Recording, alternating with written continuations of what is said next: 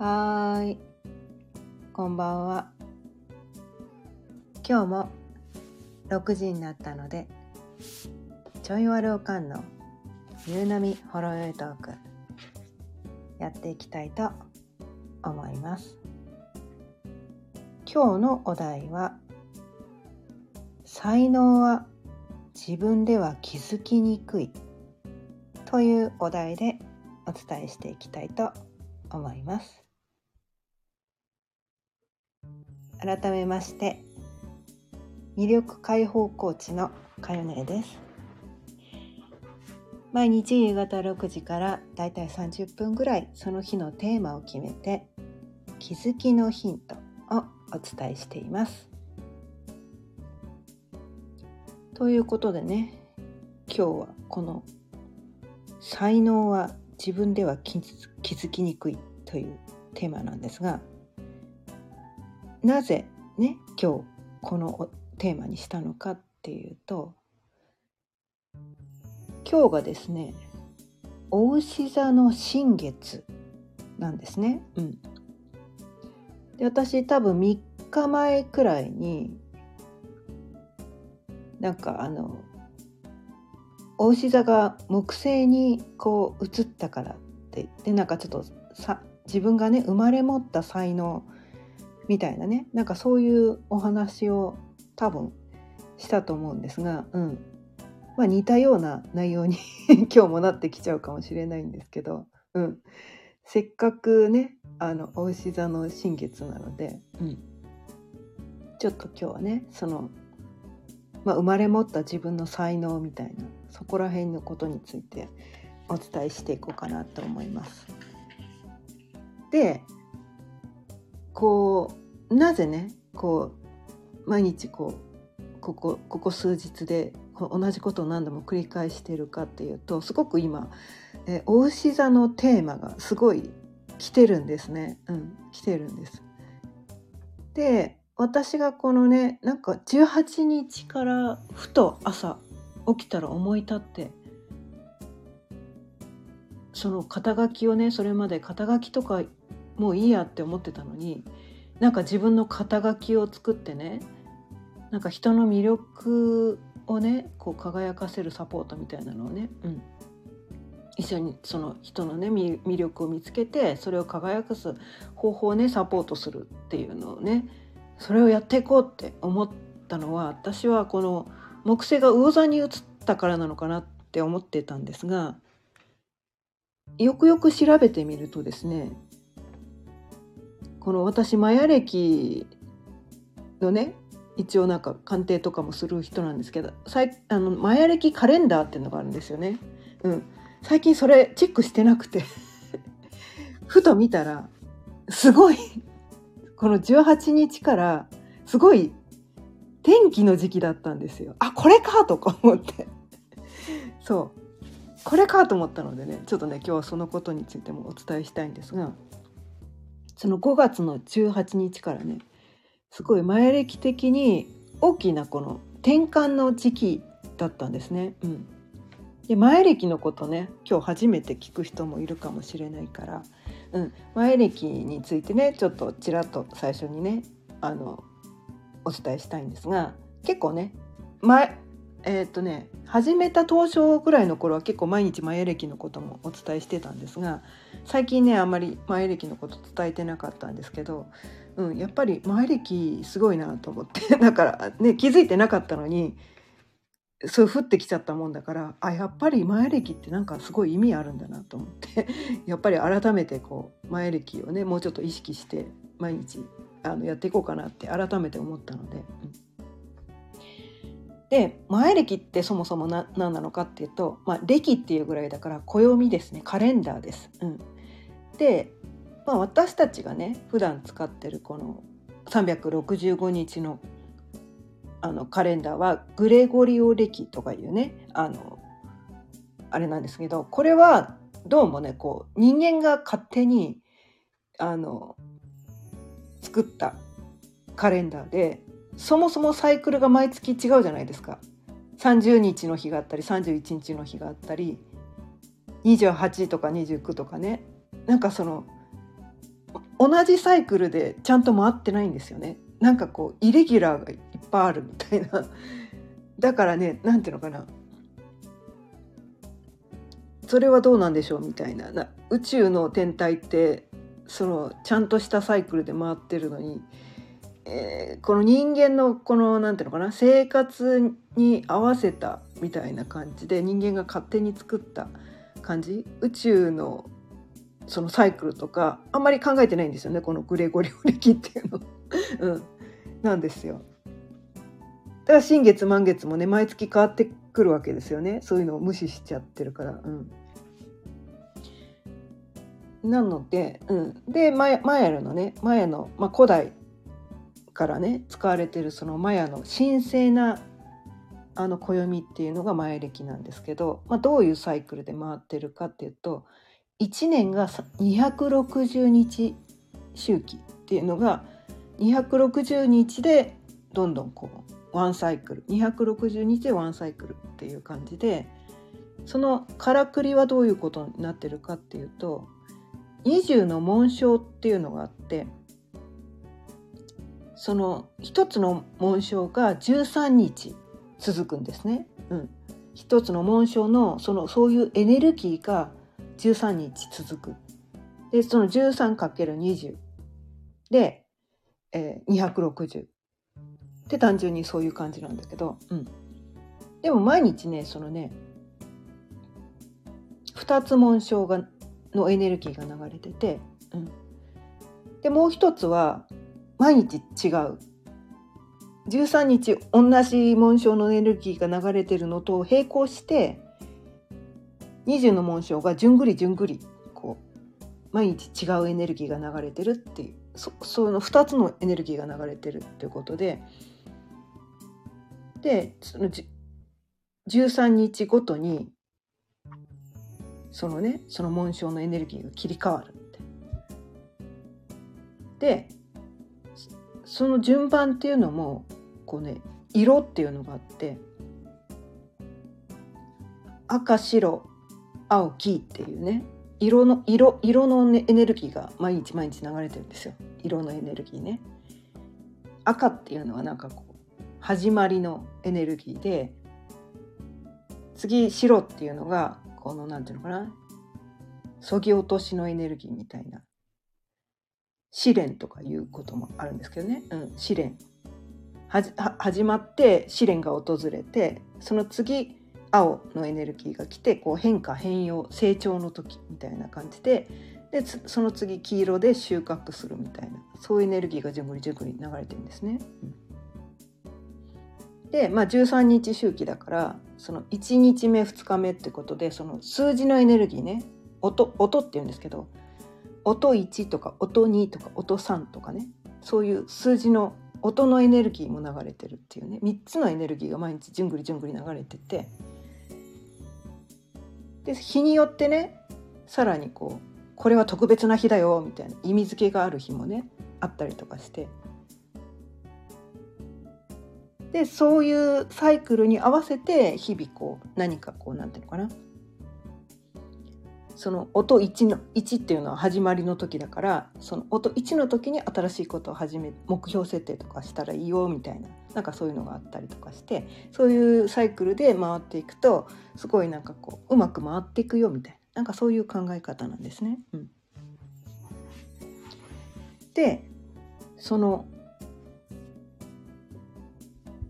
10、えー、13× その4色ね4色赤白青黄っていう4色 13×4 色で52日っていうのごとにまたそうその何ていうのかな塊があって 全部で5つに分かれるんですね。うん、でそれを1つの塊を白っていうんですけどで最初の52日間は第一の白で赤い色のエネルギーが流れてる。で第二の白は白。でまた今度あの試練みたいなね洗練鍛錬みたいなところがあって。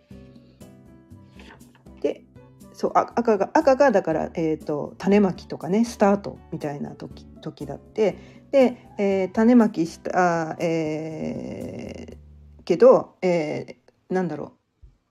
う上まいた種って全部育てようとするとうまく育たないんですよね。うん、でやっぱりこう間引きしてあげないとこう植物ってうまく育たないっていうのはねご存知だと思うんですけど、うん、その間引きの時期っていうのがその白の時期なんですね。この育ちが良さそうなのだけこう残してあなんかこれダメそうだなっていうのはもう間引いてでそのいいものだけを残すみたいなね、うん、その取捨選択をするみたいな時期がし第二第二の白で白の時期でそれが17日までだったんですね5月の。で18日からこの第三の白っていうのが始まった区切りだったんですよ。この第三の白っていうのがどういうことなのかっていうと青の時期だから変化変容の時期なんです。大きく成長する時。だからここで変わる時なんですね。変わる時なんです。だから変わるエネルギーがその18日から流れてたんですよ。だから私はなんかそのすごいなんかね変化のエネルギーを受け取ってなんだろう昨日まで全然なんか動く気しなかったんだけど急に降ってきたみたいなそのエネルギーを受け取ったのであやっぱりそうか。こういうエネルギー流れてきたんだみたいな感じで、うん、そう赤のね時期にねまいた種が白でねこう間引きをされて取捨選択されて青の時期でねこのここでねこう変わらなきゃ変わるエネルギーが来てるわけなんですね。うん、でその変わる時期の中でもね今日はこう、えー赤い赤い13日間がまた18日から始まってて今日で3日目なんですけどこの18日から始まってる13日間は赤い蛇の13日間っていうのが始まってるんですよね。でこれがどういう意味なのかっていうと本能とか血と情熱とか生命力とかなんかそういう意味合いがあって、まあ、自分自身のこう生命力を高めて情熱を持って前向きにそして自分の気持ちに正直に勇気を持って行動するっていうねそういう13日間がこの18日から始まってるんですよ。うん、でしかもですねこの黒金っていう考え方があって分かりにくいかもしれないけど ちょっとね宇宙のエネルギーがなんていうのかな宇宙とこうポータルが開いてて宇宙とつながりやすい時期っていうのがあってそれが昨日からね、うん、昨日から10日間続くんですね。ふふあのね10日間も続く時ってなかなかないんですよ。だいたい1日この日だけ黒金ですみたいななんかそんなことが多いんだけど今回はね19日からね28日までずっと黒金が続くんですね。うん、なので今だからなんていうのかな。本当の自分の気持ちとか本当の本当のところ自分自身につながりやすい時期になってるってことなんですよ。うん、だからそこで大志座やっぱりこう自分がもう持ってるもの持って生まれたもの、うん、それをこうなんていうのかな。自分の気持ちに正直に生きなさいよと、うん、あなたそれ持ってますよね。いいいいもん持ってますよね。みたいな。それ眠らせといていいんですか？みたいな。なんかねそれをすごくめっちゃ言われてるんじゃないかっていうのがね。すごく感じたわけなんですね。このね。で大志座今日ねそう大志座の新月なんだけどその大志座に5点た5天体ぐらいね天体がもう集中してるんですよ。やばいんですよ。大志座テーマが。今回の新月は。すごいんです、うん、だからねもうね才能。自分の才能ちゃんと気づきましょうみたいな、うん、自分の才能に気づいてね。それを生かしてい生きていく時期なんだよみたいな。なんかそういうのをねうん。なんかうん。そういうテーマがすごい来ています。でもねこの自分の才能は自分では気づきにくいっていうのね、うん、生かそうにも私の才能何なのみたいなね、うん、そんな感じなんですけど、うん、これはねあのね星読みでいうところの、まあ、才能ねいろんな読み方あるんだけどえっ、ー、とまあ星読みってねこの360度あってこう360度がこうなんていうのかな12分割されてるんですよね。でハウスっていう概念があるんですよハウスってね。で才能のありかってこう2ハウスっていうのがねこの生まれ持った才能のありかみたいなところだったりもしてでそこがね何座なのか？2ハウスが何座なのかっていうのとそこにどんな天体が入ってるのか、まあ、天体入ってる人と入ってない人がいるから全員じゃないんだけど。でもあのねそこの2ハウスが何座で始まってるのかっていうのがね自分の才能は何なのかっていうところとあとはね今回はだからまあ大牛座テーマ来てるので大牛座のところにね自分の大牛座のところになんか天体入ってないですか？みたいな。なんかそういうところもねヒントになってくるのかなって思うんですけど、うん、そういうところね見ていくと結構わかる、うん。だけどねこれはね普通のあのいわゆるこの地球中心のねいわゆる西洋先生術ってやつだとまあそういう感じなんだけど、うん、このね、えーとヘリオセントリック先生術っていうねまあよくねちょいちょいこれでお伝えしてる太陽中心の先生術っていうと才能はねサクッと一言で言えないんだよね。やっぱチャートねチャート見てみないとその人のチャートを見てみないと分かんないんだよ。うん、なかなか分からない、うん、そのハウスの概念とかないんだよね、うん、ヘリオセントリックチャートはね。ハウスの概念とかなくて。で大牛座はヘリオセントリックで言うとその生まれ持った才能というよりはなんかね思考感覚っていうね感覚で表現するんですよね、うん、大牛座っていうのは。で思考感覚ってどういうことなのかっていうとこう牛ってこうめっちゃあの草をめっちゃ噛ん噛んでるじゃない？もしゃもしゃもしゃもしゃめっちゃ噛んで噛むじゃないですか。で延々噛んでるじゃないですか。で噛んで飲み込んだのかなと思ったらなんか半数とか言ってまた胃から戻してきてなんか4回ぐらいこう胃から戻してまたハミハミハミハミって言ってこう何度も何度も噛む。その噛みしめる。ね。噛みしめる。何度も何度も反数するっていう。それがこの熟考するっていうの？よくよく考える。深く深く考える。ね。味,、まあ、味わうっていう言い方もできるけどその考えを味わうみたいな。それでこう吟味するみたいなね、うん、深く考えてこれはどういうことなんだろうみたいなね。これどういうことなの？みたいなね。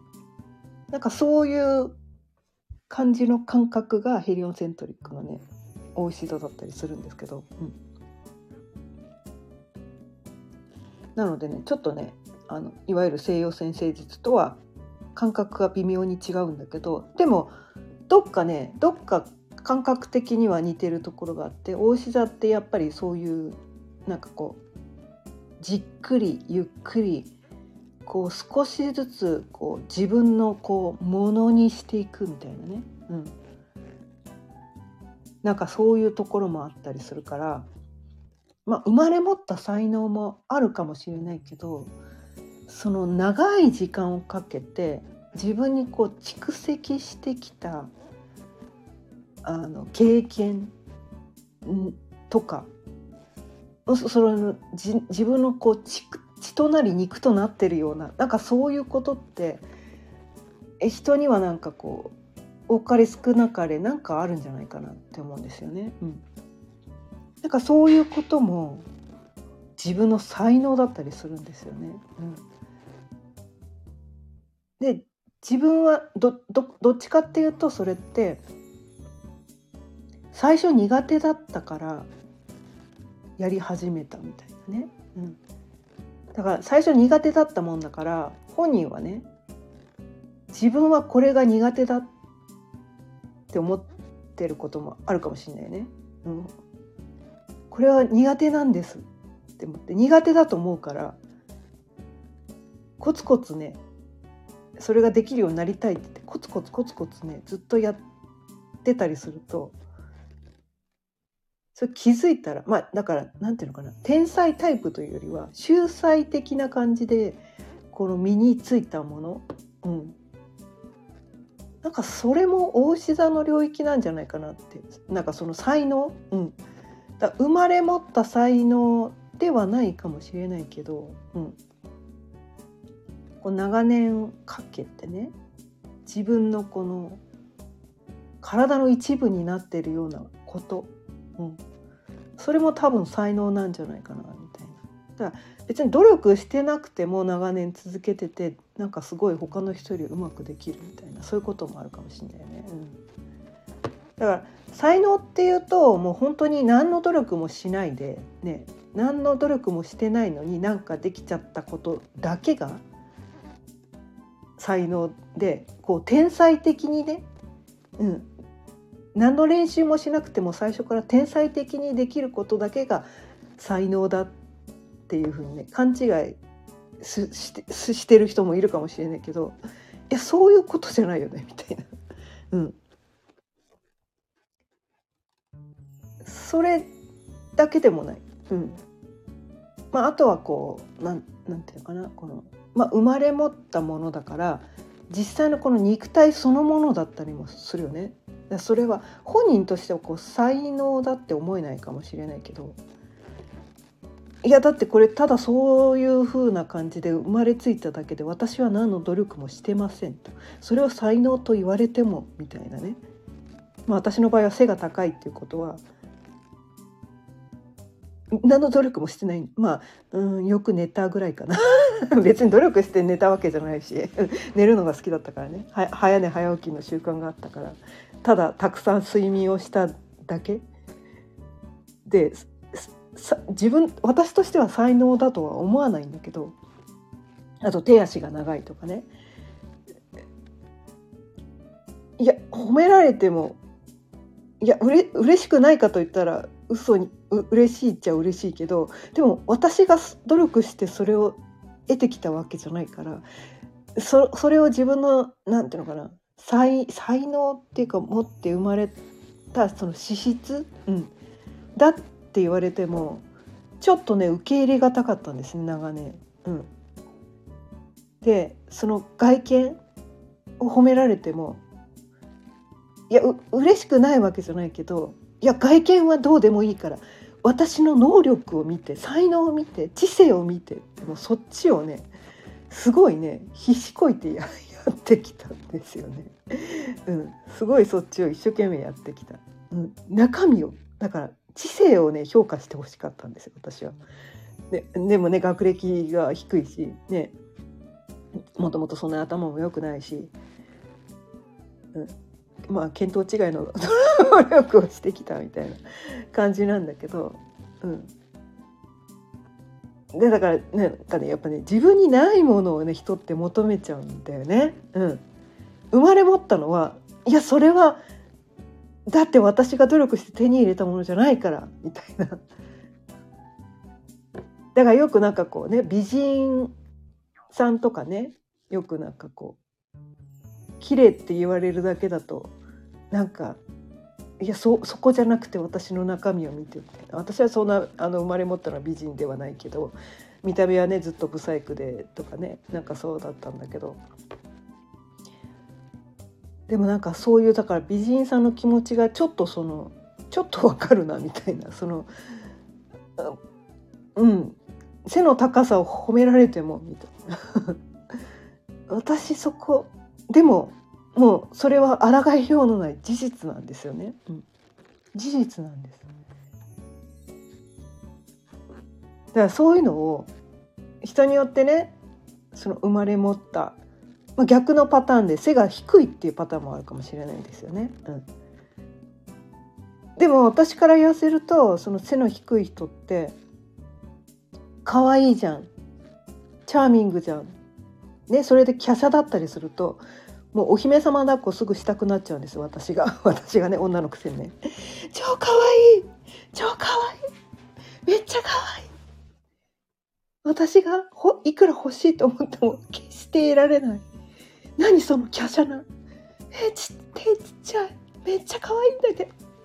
で私がそれをいくら欲しがってもねそれは私は手に入らないわけなんです、手に入らない。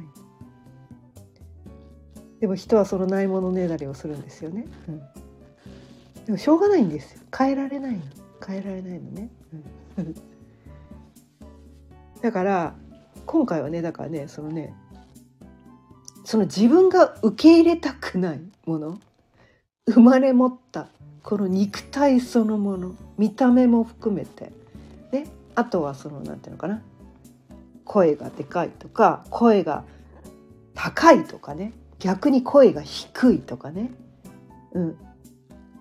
うん、それってなかなか変えられないじゃないですか。自分の声ってね。生まれ持った声みたいな。うん。そこに対してこう結構コンプレックスを抱いてる人がすごく多いんだけどそういうのもね才能なんだよね実は。で私ね声フェチなんですよ。声声がいい人がすごい好きで。低音ボイスの人がすごい好きなんですね男性も女性も。うん、えめっちゃいい声とか思うんだけどでそういう人に私も声フェチなんで「えめっちゃ声いいですよね」とか言うとすっごい驚かれるの。え初めて言われましたっていうか私私の声大嫌いなんですけどとか言って言うことがすごく多くて声コンプレックスなんですであハスキーボイスの人とかもねそう女の子でねハスキーボイスの人とかもハスキーボイス女の人のハスキーボイスってなんかちょっと色っぽくてめっちゃかっこよくないですか、うん、私はそう思うんだけど本人的には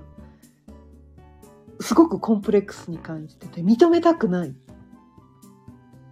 て思ってる人がすごく多い。っていうかかなりの確率で8割ぐらい。私が声がいいと思う人は8割ぐらいの確率で声コンプレックスです 結局そういうことなんですよ。傍から見て魅力的なことって本人認めたくないようなことが結構多いよって それも大牛座のこのね生まれ持った、まあ、才能とちょっとね認識しにくいんだけど生まれ持ったものっちゃ生まれ持ったものなわけですよ。うん、でそこね意外と求められてたりするんですよね。求められてるの。うんだねそれね出してった方がいいよ えこ声いい人はこうね私がやってるのは音声配信とかね YouTube とかでもいいし、うん、もうもうだからいい声ってただ聞いてるだけですっごい癒されるじゃないですか。内容とかどうでもいいんですよ。声が聞きたいみたいな。だから朗読とかでもいいんですよね別にね、うん、朗読とかでもよかったりとかもうただの世間話でもよかったりとか、うん、なんかこのえなんか難しいこと話せないとかえ何話していいのとかね。そういう人ってこう話術ないしとかね。思ってたりするかもしれないけど声がいい人って得なんですよ。内容なくていいから。でも聞いてもらえると思うんですよ多分ね。なんかもう聞いてるだけですごいこうなな寝る前に聞いてるとすごい癒されてすごいなんかこう安眠できますとかね。ただただなんか今日の出来事とかね。なんかそういうの話すだけでもよかったりするんだよねみたいな、うん、私はそう思うんですよね。まあ、私ねお気に入りのねあの YouTuber でいるいてその人ね朗読をするんですよ。自分があの本書く人で本のね朗読してもうねめっちゃいい声でうわこの人の朗読やばいみたいな感じで、うん、なんかそんな風にもなるんですよね。うん、その人は本人自分が声がいいってあんまり気づいてないかもしれないけどめっちゃいい声なんだよねみたいな。で私結構ねその人の魅力にねすごい気づく人なんですよね。うん、あなたのこういうとこいいですよねって言うと結構驚かれることが多いんです。初めて言われましたって。えみんな人のいいところ言わないんだと思って指摘しないんだと思って 私指摘するんですよ。あなたのこういうとこいいですよねって。あなたのこういうとこ素晴らしいですっていうのを指摘いちいち指摘するおせっかいババアなんですよ。うん、だからねだからそそれがだからそこにこうなんていうか気づくっていうのも才能なんですよね。人が気づかないその人のこの原石ダイヤの原石に気づくみたいな。それも私の生まれ持った才能だから。だから私の魅力解放コーチって名乗ったのは私それできる人だと思ってるから。うん。本人が気づかない周りの人も気づかない。気づいててもあえてああなたのここいいですよってなかなか気恥ずかしくて言えない人も多分いると思うんですね。家族とかも気づいててもなんか家族のあなたの心素晴らしいわとかなかなかね気恥ずかしくて言えなかったりとかする、うん、でもそれ私結構言うんですよ。中にはお世辞と受けてる人もいるかもしれないけどいや私嘘は絶対言わないんでみたいな。絶対嘘だけ嘘とかねお世辞とか大嫌いなんですよ。あの社交辞令も大嫌いなんですよ。本音しか言わないんでみたいな。ただちょっと盛ります。うん、ちょっといいなってことめっちゃいいですねそれとか。ちょっと大げさに言います。それだけはやりますけど。これはね私が持ってるこの火の火の要素がね熱いんで。